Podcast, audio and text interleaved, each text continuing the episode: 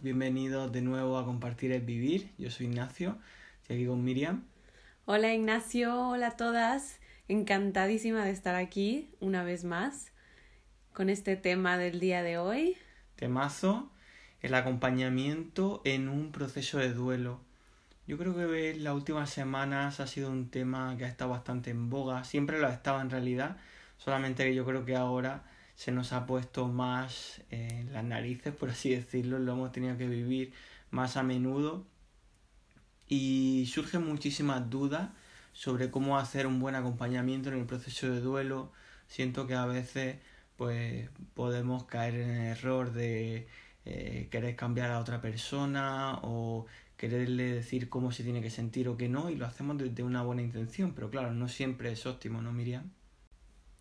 Así es, Ignacio. Este, este tema, ¿no? De, del, del proceso de duelo que se vive ante la pérdida de algún ser querido, eh, en donde, pues, aunque existen diversas etapas que vamos a ir atravesando, al final cada uno lo va a vivir de una manera diferente. Va a depender de muchas cosas, de la etapa vital en la que se esté, eh, de la personalidad, de la situación, etcétera, ¿no? Pero bueno, por ejemplo, también hay esto, esto del proceso y de las famosas etapas del duelo de las que muchas veces se habla, eh, que ahora las voy a mencionar de manera muy breve. Bueno, ya nos decía Elizabeth Kubler-Ross, que es una psiquiatra suizo-estadounidense, eh, quien, bueno, ella desarrolló esta teoría de las cinco fases del duelo, ¿no? Y ella nos habla en, su libro que tituló como sobre la muerte y el morir. Eh, ella, bueno, presenta este modelo general de las cinco etapas que nos van explicando cómo lo va enfrentando cada persona. Y bueno, ella eh, habla de la etapa de la negación, de la etapa de la ira, de la etapa de la negociación, que es este, esta fase en donde las personas pueden llegar a fantasear con la idea de que se puede revertir o cambiar el hecho de la muerte y suelen preguntarse, por ejemplo, ¿no? ¿Qué habría pasado si o pensar en estrategias que, que habrían evitado el resultado, ¿no? El resultado, lo que sucedió. Por ejemplo, ¿y si hubiera hecho esto? ¿Y si hubiera hecho el otro? ¿no? Entonces, esta es la etapa que se caracteriza por eso. Luego también está la etapa de la depresión, que es donde viene esa tristeza profunda y esa sensación de vacío.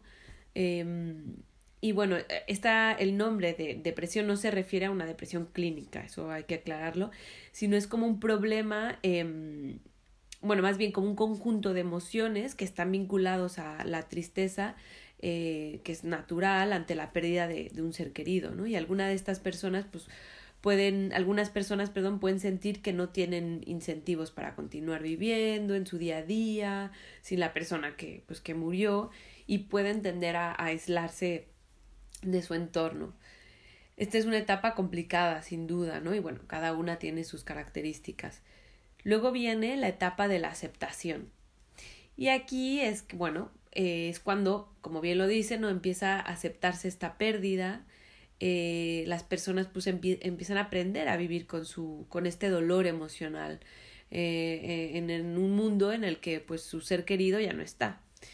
Y bueno con el tiempo pues van a ir recuperando su capacidad de, de experimentar alegría y placer entonces importante aclarar que estas etapas no hay una receta digamos que esto no es como el, hay un orden específico o hay cierto tiempo para cada etapa pues en realidad cada persona lo puede vivir primero eh, una, primero por ejemplo la de la ira, después la de la negación, o pueden entremezclarse, pueden estar más tiempo en una o en la otra, ¿vale? Esto va a ser pues cada uno a su manera.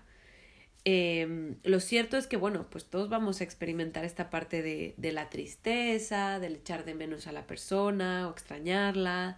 Eh, y esto sin duda va a tener un impacto en muchas áreas de nuestra vida.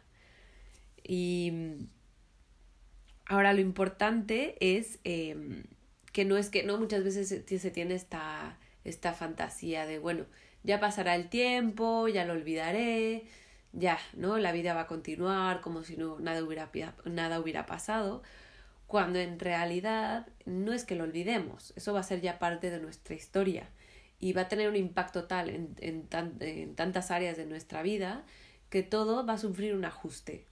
Va a sufrir un ajuste y vamos a ir aprendiendo a vivir con eso. Vamos a ir adaptándonos poco a poco, cada uno en su tiempo. Ahora, aquí hay una parte muy importante, que es lo que, a lo que nos vamos a enfocar el día de hoy, que es el acompañar. Eh, si a algunas de ustedes ah, les ha sucedido, muy probablemente, si no es que en esta etapa de, de la pandemia, eh, antes, en donde algún ser querido, ¿no? Les, les, algún amigo, alguna amiga, eh, o incluso alguien de la familia que ha perdido a, alguien muy cercano, y, bueno, y que les ha llamado, por ejemplo, ahora, ¿no? Que, que el acompañamiento es más desde la distancia, ¿no? Por este, este aislamiento social que hemos tenido a causa de la pandemia. Entonces, eh, ¿no? Que un amigo les llama, les envía un mensaje y ha muerto tal persona, ¿no? Y ahí es cuando vienen las dudas de qué hago, qué le digo, ¿no? ¿Qué hago con, con esto que me está diciendo? Y aquí es muy importante eh, primero que nada, eh, que a veces no hay, no, aquí tampoco hay una receta, ¿no? Las palabras indicadas, que como, como bien se dice por ahí, a veces las palabras sobran. A veces simplemente es acompañar desde el silencio. Eh, muchas veces para la persona es muy difícil hablar o expresar lo que le está pasando. Entonces, quizás simplemente acompañarla en alguna actividad cotidiana, o si es que sí tiene esa necesidad de, de expresar lo que le pasa, pues simplemente escuchar. No, no es necesario que le devuelva, no hacer una devolución de todo esto que nos está diciendo, simplemente escuchar y acompañar desde el silencio. A veces pasa que viene esta ansiedad, ¿no? Nos viene esta ansiedad de, de querer, de, de, ¿no? Tenemos que decirle algo y qué le digo con todo esto que me está diciendo, que, eh, tengo que darle algún consejo y es una ansiedad que nos viene más de, de nosotros mismos, ¿no? Y entonces ahí es cuando viene esta parte de, eh, de decir cosas, ¿no? De todo va a estar bien, tranquilo, no te preocupes, eh, ya te pasará. Y estas frases, aunque vienen de una buena intención, a veces pueden perjudicar más de lo que ayuden. Entonces es importante estar muy conscientes de nuestra propia ansiedad. ¿no? Y poder, para poder conectar con la otra persona y acompañar desde el amor. Y entender que a veces simplemente estar en silencio y estar, realmente estar ahí eh, con la otra persona. Entonces, también aquí hay otra parte importante que es la del dolor, la del dolor emocional, que es lo que se presenta tanto con estas pérdidas y a lo que le sacateamos mucho, como diríamos por ahí, ¿no? A lo que, uy, es difícil enfrentarse con ese dolor. Yo creo que es de las partes más, más difíciles y quizás es que a veces esta ansiedad eh, proviene de ahí, de, uy, estamos viendo que la otra persona está con este dolor emocional y nosotros lo estamos percibiendo y a veces nos viene querer evitarlo, ¿no? Y por eso vienen este tipo de frases o decirle, mira, ya, eh, ponte a hacer algo, eh, actívate, vete a hacer clases, métete a clases de baile, métete a no sé qué, ¿no? Todas estas cosas, eh, también por la necesidad de que ya queremos ver, bien a la otra persona, ya, eh, punto y aparte, otro capítulo de la vida, cuando a veces no es así.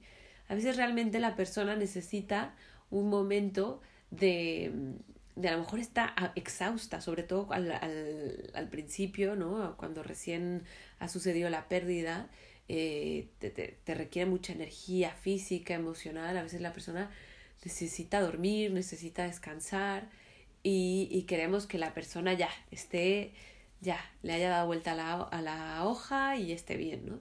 Entonces, eh, hay que entender esta parte y, y permitirlo, ¿no? Que a lo mejor la persona realmente necesita más tiempo estar sola, necesita descansar y por supuesto si ya a la larga vemos que hay síntomas de depresión que son importantes, por supuesto ahí sería eh, lo indicado pues contactar con un profesional de la salud mental para que pudiera apoyarle, pero de entrada eh, pues esto es, es necesario, ¿no? Sí, es súper interesante todo lo que estás diciendo, Miriam.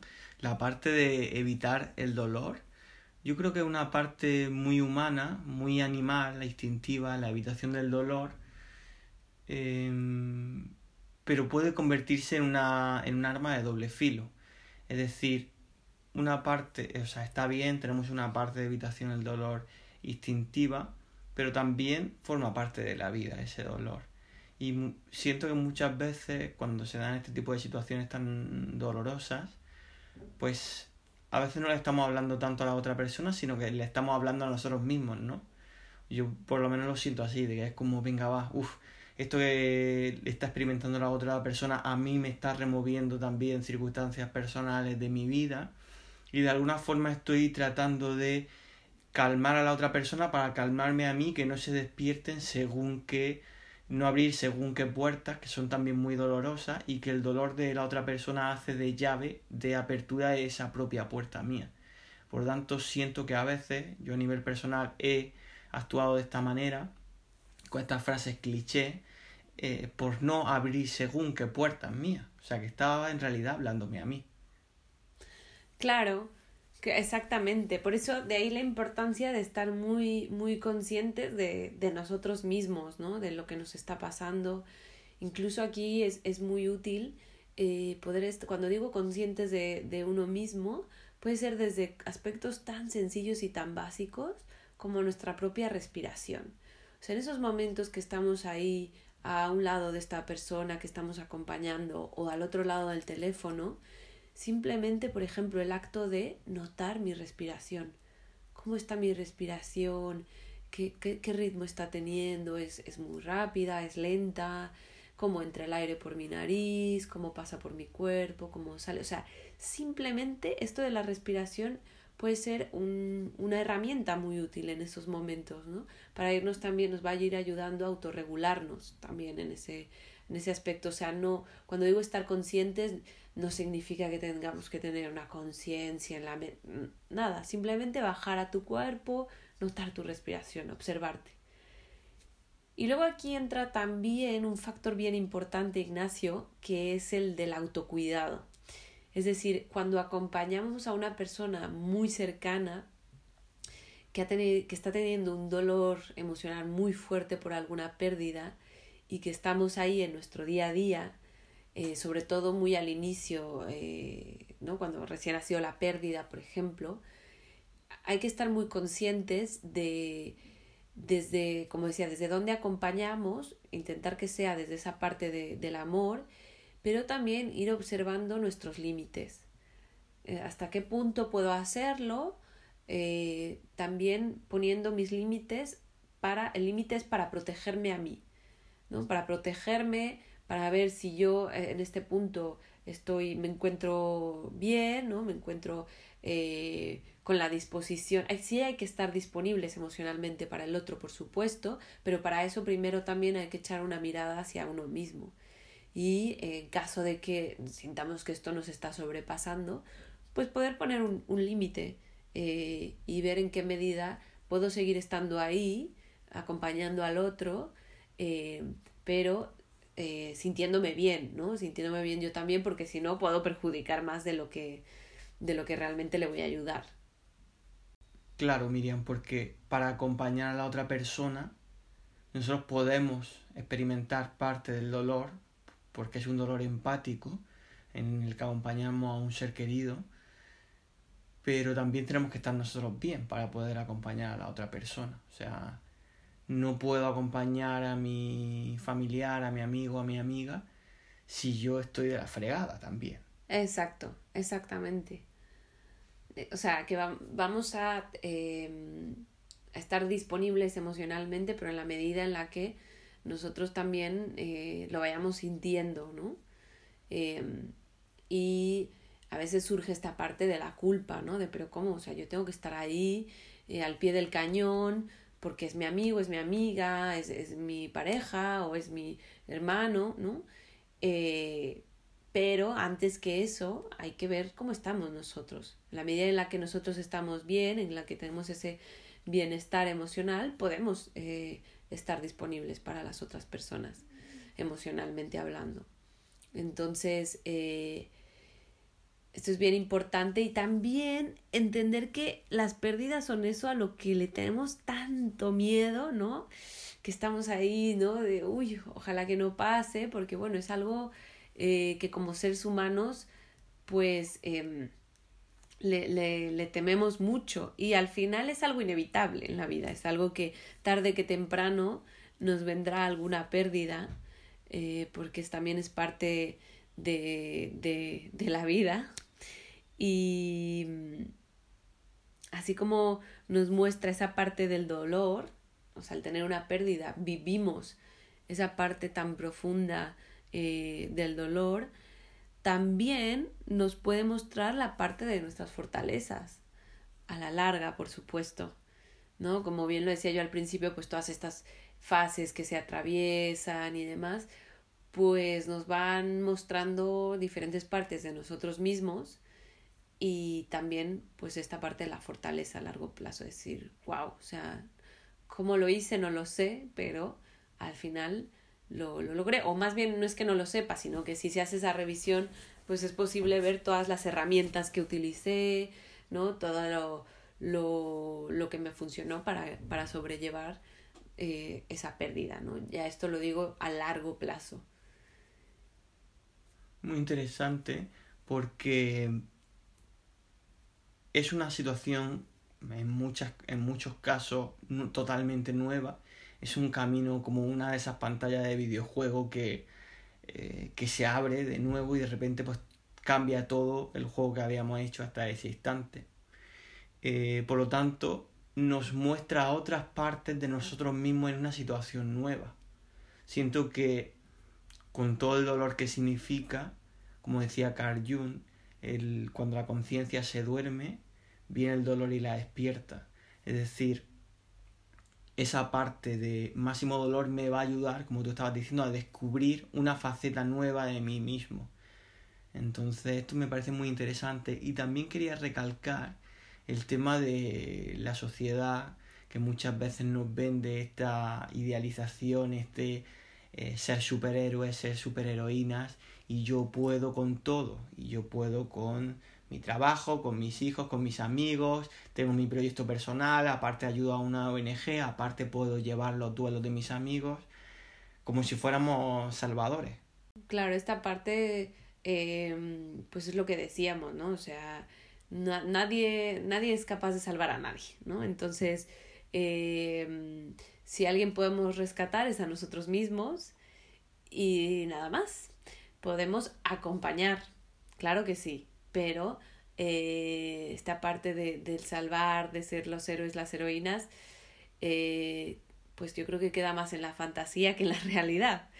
Entonces, pero que acompañar, o sea, el que, el que, el que yo diga que, que solo podemos acompañar, acompañar ya es muchísimo. O sea, es que el acompañar además eh, estamos dando al otro nuestro tiempo, nuestro amor, nuestra empatía, nuestras, nuestro silencio, nuestro, no, estamos dando ahí un espacio de confianza. Esto es muchísimo, esto es muchísimo. por ejemplo, cuando se, se, crea este espacio de confianza, un momento de silencio, eh, es muy poderoso eso también, pues porque estás brindando la oportunidad también a la otra persona de que pueda empezar a reparar eso, eso que ha vivido, esa, esa situación difícil o traumática que está viviendo. Entonces es muchísimo ya el, el el acompañar, por ejemplo, ahora, ¿no? Con todo esto de la pandemia y este distanciamiento social que hemos tenido, eh, yo escuchaba a muchas personas, ¿no? De, oye, pero es que, ¿qué hago? O sea, ¿cómo le... Estoy al otro lado del teléfono, ¿qué, qué digo? ¿Qué? ni siquiera, ¿no? ¿no? No le puedo ver la cara, no me puede ver la cara, ¿no? A veces, porque a veces con una sola mirada, pues podemos ya decirle a la otra persona, aquí estoy.